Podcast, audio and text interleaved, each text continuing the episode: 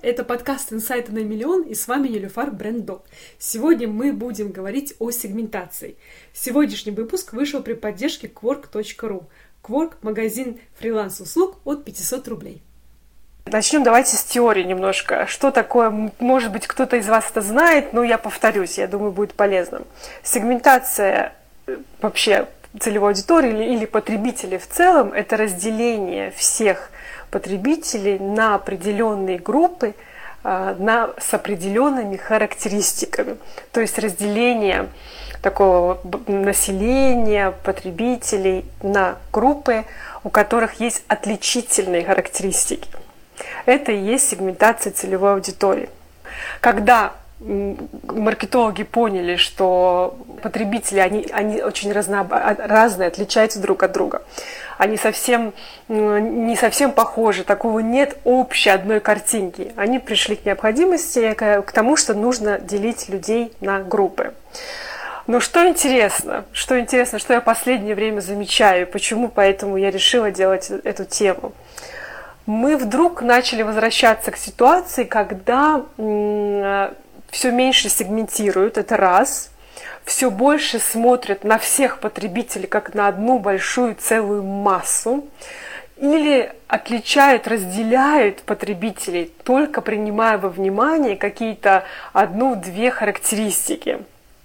Это, конечно, не очень хорошо. Сегментация бывает разной. А, и характеристики, по которым сегментируют, тоже разные. Это зависит от категории продукта. А, сегментация в последнее время, что тоже очень хорошо, а, более такие продвинутые компании, более продвинутые бренды, маркетологи, они а, делают сегментацию достаточно сложной. То есть они не, не делят всех потребителей на группы согласно какой-то одной характеристике. Нет, характеристик бывает сразу несколько. Это бывает и демографические, и э, психографические. То есть, когда мы принимаем во внимание общие ценности, когда мы принимаем во внимание поведение потребителя, отношение к, к чему-либо. Бывает такие же характеристика по месту, по использованию, по ситуации использования. Очень часто категории, такие категории товаров, как еда и напитки используют а, такую сегментацию. Это все здорово, это круто. Но вот говорю, что вот в последнее время вдруг вижу так, такую тенденцию, когда начинают уходить от сложной сегментации и идут к простой сегментации. Что такое простая сегментация? Простая сегментация – это когда всех потребителей делят на, на две группы, либо на четыре группы, и все. Исключительно по, одной, по одному-двум признакам. К примеру, люди, которые хотят впечатлить других людей, и люди, которые не хотят. Или люди, которые контролируют все, или люди, которые не контролируют. Я вообще не сторонник этой сегментации, я ее не рекомендую. Объясню почему. Для этого мне придется немножко уйти в историю. А, ну, а, как вы знаете, уже э, если вы уже меня знаете, я предпочитаю копать глубоко и, и идти от, от, от истоков. От этого вещи становятся более понятными. Вот смотрите, когда вообще первая сегментация такая более-менее появилась в 90-х годах прошлого э, столетия. И ее активно использовал в своей политической деятельности вновь избранный президент Билл Клинтон. Вот такая полная сегментация, э, более детальная, появилась тогда. До этого необходимости в ней как будто бы не было. Почему? Потому что в целом до 60-х годов, до 70-х годов все, все население смотрелось как одна большая сплошная масса все были как будто бы одинаковыми. И это понятно, это нормально, все еще мы проходили, это, это был период индустриализации, если вообще вернуться даже к началу прошлого века, когда началась индустриализация, и люди из маленьких городов стали переселяться, в, из маленьких сел, городов стали переселяться в, в города, большие города стали расти, вот тогда и случилось самое настоящее, а, самое настоящее развития общества, в обществе начали появляться именно различия. Если мы вернемся к ситуации, когда мы говорим про маленький город или маленькую деревню, мы не, мы не можем сказать, что там всех людей можно было поделиться, поделить по каким-то признакам. Жизнь была очень бинарная. То есть Вот это основная характеристика, прямо бинарность. Всего было только два. Либо люди были взрослые, либо молодые. И взрослый человек получал больше уважения. Либо человек смотрелся, у него есть семья или нет семья. Нет семьи, опять же, и люди, которые имели семью, они получали больше уважения. И вот такая, на такой бинарности ты не делаешь сегментацию. То есть, как понятно, очень-очень такая, одно, эм, сказать, так сказать, одношерстная публика. И, естественно, ни о каком различии говорить было невозможно. Общество, все, все жили вместе, все жили в компактно, друг на друга влияли, никакого различия быть не могло. Как только началась первая индустриализация, люди начали переезжать в города, города большие, начи- начинают прежде всего меняться привычки, начинают меняться отношения, появляются привычки потребления, появляются новые абсолютно вещи. Например, понятие, что такое отпуск – оно появилось исключительно, это городское понятие. Когда мы говорим о, о, селе, там понятия отпуска как такового никогда не было. Да? То есть, представляете, все начинает меняться. Человек начинает открывать сам самого себя, у него появляется определенная свобода. Как только он теряется, условно говоря, в этом огромном городе, в огромной толпе, как только он начинает теряться, он чувствует себя более свободным. Происходит индивидуализация. Естественно, он сам себя больше открывает бывает. Оказывается, мне нравится это, это мне не нравится. К этому вопросу я отношусь так, к этому вопросу я не отношусь так. Я не могу сказать, что когда мы говорили о маленьком городе или о селе, у человека такого не было. У него могли быть свои чувства, свои эмоции, но все равно все это было подавляемо именно обществом. Все равно пришло большое давление, э, как, как в отношении всего, да, что человек должен испытывать в отношении к определенным вещам, к семье, как он должен одеваться, работать и так далее. В городе уже это не так. Даже сегодня, если вы посмотрите, мы в городе, неважно в какой стране, в, в очень раскрепощенной какой-нибудь западной стране, типа скандинавских стран, либо не в такой раскрепощенной стране, но в большом городе мы примерно чувствуем себя одинаково. Человек может стать э, членом какой-то субкультуры, и чувствовать себя комфортно. Никто не будет показывать на улице пальцем, вот посмотрите, он панк, он стимпанк, о, как он одет. Он может себя там выражать в более маленьком пространстве. А, в, в, этого не, это, это невозможно. Поэтому появилась изначально сегментация, да, но вдруг, что я замечаю сегодня, она снова становится бинарной, она снова становится только опять пополам. Либо мы мы берем только два признака отношения к чему-либо, контроль, не контроль, впечатлить, не впечатлить, там, э, делать пользу обществу, не делать пользу обществу, и все. А, эта сегментация такая не работает, потому что сейчас мы живем, более того, в постиндустриальном обществе. Мы живем в обществе, когда благодаря интернету мы стали еще более свободными, мы стали еще больше как бы проявлять себя, мы стали больше понимать себя, мы больше стали себя видеть по-другому. И сейчас уже приходит даже другой уровень, абсолютно другой уровень сегментации, а, так называемой культурной территории. Мы стали себя, как сказать, выражать через наши хобби, через наши какие-то увлечения, мы стали сами себе в большом городе создавать, условно говоря, свою собственную деревню. Я, например, фотограф, люблю фотографировать, я становлюсь членом группы фотографов. Там, там уже я, как, я иду туда, где я думаю, люди будут иметь похожие на меня ценности, они будут иметь похожие на меня привычки. Это уже следующий уровень. Еще очень мало компаний, которые работают на этом уровне, которые уже раз, разделяют потребители по культурным территориям. Я сегодня туда заходить не буду, это немножко другая тема, друг, сложная тема. Я хотела бы разобраться пока в обычной сегментации. Поэтому не рекомендую абсолютно. Если вы работаете над крупным брендом, маленьким, средним, над любым брендом, и, и кто-то вам рекомендует сегментацию, которая как будто бы работает для всех, например, а, по каким-то двум-трем признакам, пожалуйста, пожалуйста, не берите ее, это потеря денег и потеря времени. Потому что люди, и особенно в крупных городах, они, они многогранные. И мы не можем поделить всех только по двум признакам я что-то контролирую, я там приверженец контроля или я не приверженец контроля. Потому что ты можешь быть приверженец контроля в каких-то определенных направлениях жизни, а в каких-то ты более расслабленный. Или наоборот, например, в отношении собственного здоровья максимальный контроль. Но в отношении чего-то другого, какого-то друг, друг, других продуктов, ты, может быть, не такой, ты не такой контроль, э, приверженец контроля. Поэтому Прежде всего, если вы хотите делать сегментацию своей целевой аудитории, начинайте всегда с той категории, в которой вы находитесь. Это очень важный момент. Очень важный момент. Не, не, не берите ничего универсальное. Ваша категория продуктов и услуг, она самая-самая главная.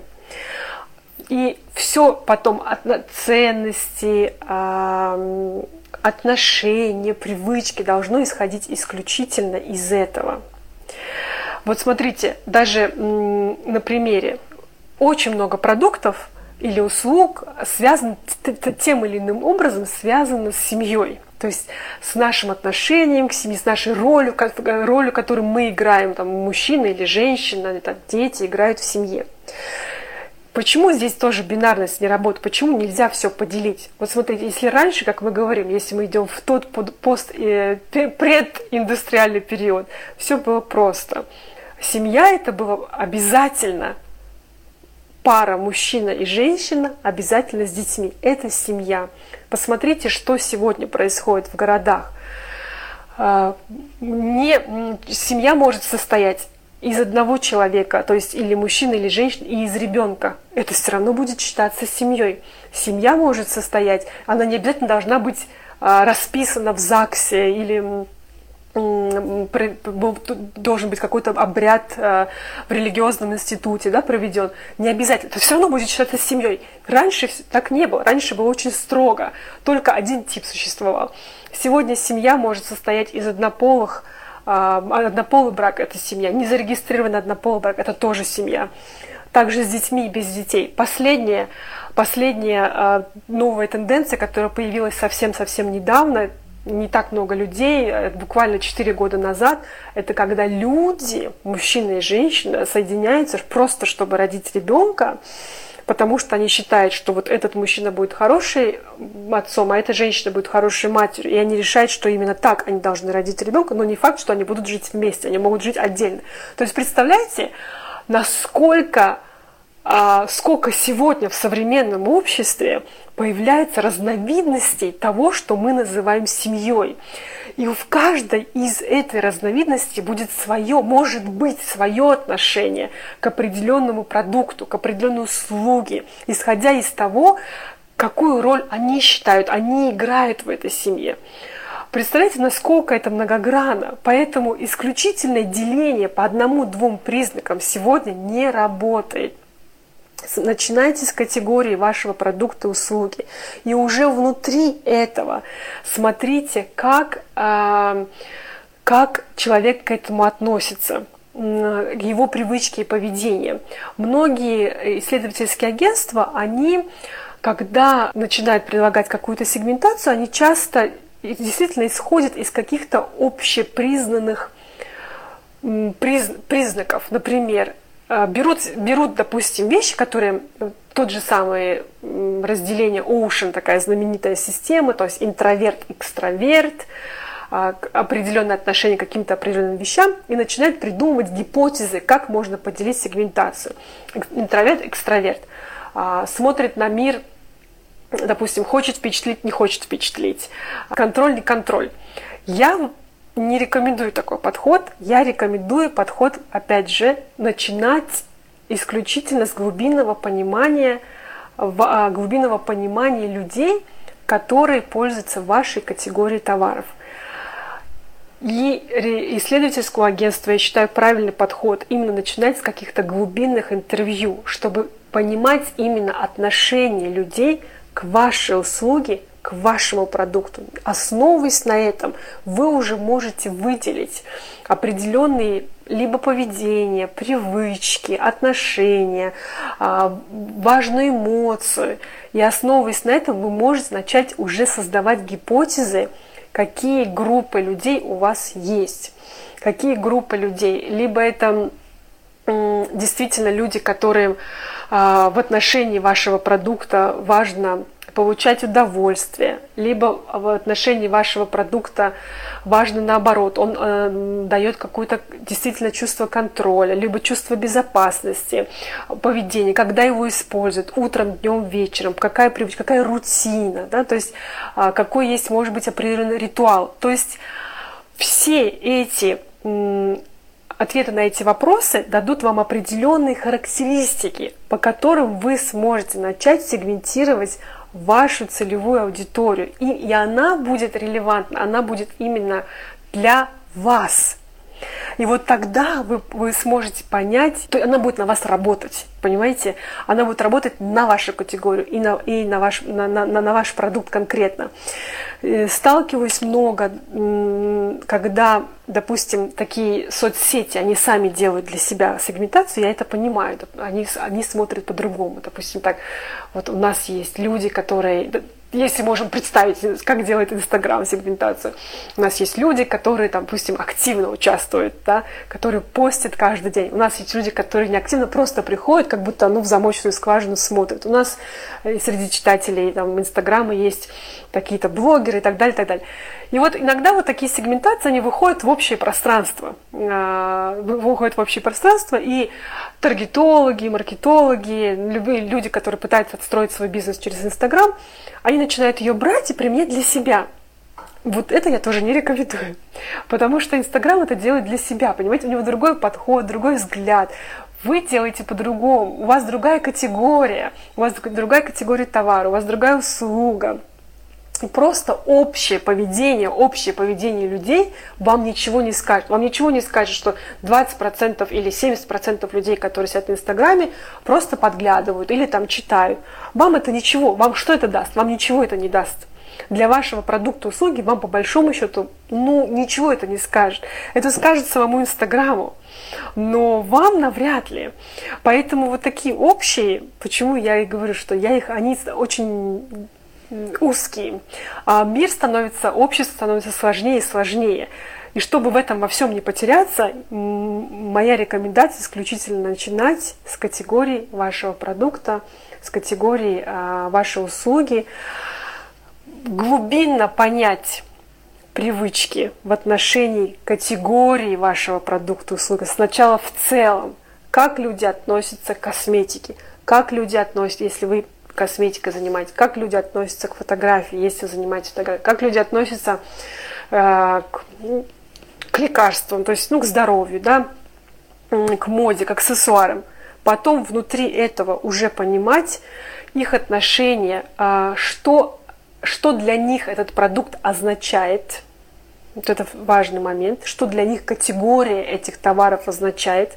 Здесь как раз может выйти что я используюсь, э, пользуюсь этим продуктом, этим аксессуаром, чтобы впечатлить.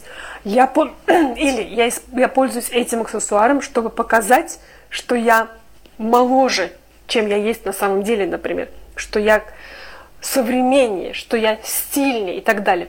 Вот этот вопрос через этот продукт, какую роль продукт играет в жизни этого, эта категория продуктов играет в жизни вашего клиента – что он этим хочет сказать, показать? Отсюда уже пойдут самые первые такие очень важные признаки, а, по которым можно разделить всю вашу целевую аудиторию на несколько сегментов. Возможно, если вы, например, работаете в категории еды, напитков, возможно, будут иметь еще такие, такой критерий, как время и место использования, он тоже может иметь значение. Для некоторых товаров он имеет значение. А, потому что, допустим, йогурт в основном есть привычка кушать утром, но не вечером. Ну, например, может быть наоборот. Я просто сейчас рассказываю как пример. Или то, те же самые напитки. Все равно алкогольные напитки нам, мы, нам более привычно пить вечером, чем с утра. Ну, подавляющему большинству людей. В компании или без компании.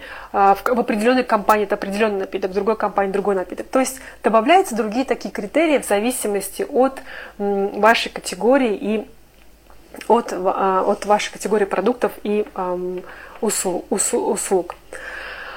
Как таргетологу сегментироваться? Вы, как любому продукту сегментироваться или услуги, вы должны знать, что вы предлагаете. Это правило абсолютно одинаковое. Что у вас за продукт, услуга, какая от него идет польза. Начинайте оттуда, начинайте смотреть, кто пойдет, первая картинка, кто пойдет на эту пользу, кому она должна быть в целом нужна. Я понимаю, что у таргетолога очень широкая аудитория. Мы можем сказать, что все, да, то есть, ну, все, кто сейчас сидит э, в соцсетях, в любых соцсетях, Facebook, ВКонтакте, в Инстаграме, всем нужен таргетолог, скажем так, для продвижения. Здесь вы э, можете смотреть, опять же, если у вас уже есть услуга, какие уникальные вещи вы предлагаете и какому, какому типу клиента это может быть интересно. Какому, ну, тут вы можете исходить от, э, от своего продукта, начинать. Также какие-то уникальные моменты, уникальные моменты вашего сервиса. Какому типу? Э, это индивидуальный предприниматель, это маленький бизнес, это большой бизнес. Возможно, вы как специалист э, в прошлом работали, например, в индустрии красоты, и вы ее лучше понимаете. Вы прекрасно, тогда вы можете также предлагать свою просегментировать так, что вы будете предлагать исключительно а, бизнесу, работающему в индустрии красоты или около. Вы можете поделить, вы можете сегментировать как, как таргетолог, вы можете сегментировать как по индустриям. И понимать, какой индустрии что важно для таргетинга. Например, начните с широкого. Это B2B или B2C, да, для бизнеса или для потребителя. Если вы идете, э, если бизнес для которого вы хотите делать таргетинг, работать с прямой целевой аудиторией, с потребителем, какие там могут быть, там, допустим, аксессуары, красота и так далее. Начните делить на индустрию. Потом смотрите внутри этой индустрии, какие у них могут быть интересы, какие у них могут быть эм, интересы внутри этих индустрий, что, им, что они ищут, какие у них цели, что они ищут от э, рекламы вот по, по, по этим, что они ищут? Они могут искать узнаваемость, могут искать новых клиентов, могут искать потом далее, когда, если, например, вы как таргетолог, наверняка я, я, я, я в эти дни я больше понимаю, чем занимается таргетолог, поэтому я понимаю, что там есть определенный набор навыков. Если вы сильны в чем-то, вы тоже можете это отсегментировать. Я сильна в написании текста или в дизайне рекламы. Вы можете для себя сегментировать тем, для кого дизайн рекламы важнее или для кого текст важнее. Потому что, например, есть продукты, а, которые картинка там может продавать за себя. Тот же самый шоколад, а, те же самые картины. Да? А когда мы говорим, что вы продаете услуги таргетолога, допустим, или услуги копирайтера, там сила не в картинке, там сила в тексте. То есть это уже другая, да? другая категория, другой сегмент потенциальный. Э, вот я бы предложила начать с этого. Если новый продукт, то сегментируем воображаемых клиентов. Смотрите, если продукт новый, вы сегментируете, вы начните от того, кому это может быть интересно. Начните исходить из продукта своего уже готового. Когда вы уже опишете, кто придет на, на ваш продукт, у вас уже получится сегмент по большому счету. У вас уже получится один, два или три сегмента, потому что когда вы посмотрите, кому нужна польза вашего продукта или эмоция вашего продукта, у вас получится сразу несколько э, групп людей. Для вас это уже будет сегментация. В некотором роде они воображаемые, потому что вам приходится отвечать на вопрос, кому это нужно, вы представляете, да, они воображаемые. А тут просто нужно проверить потом, вы там не слишком много нафантазировали или нет. Проверить через исследование, либо через какой-то собственный поиск там в Инстаграме, либо ну, а, с экспертом, да, так.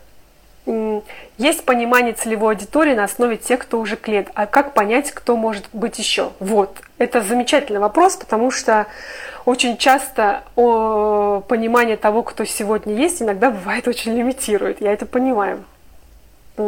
Если у вас уже есть понимание того, кто ваш клиент, вы, я бы рекомендую такое упражнение. Опишите сегодняшнего клиента, своего прям сегодняшнего, вы уже его знаете. Опишите что ему нравится в сегодняшнем вашем продукте. Вот прям в сегодняшнем. Вот это идеальная картинка.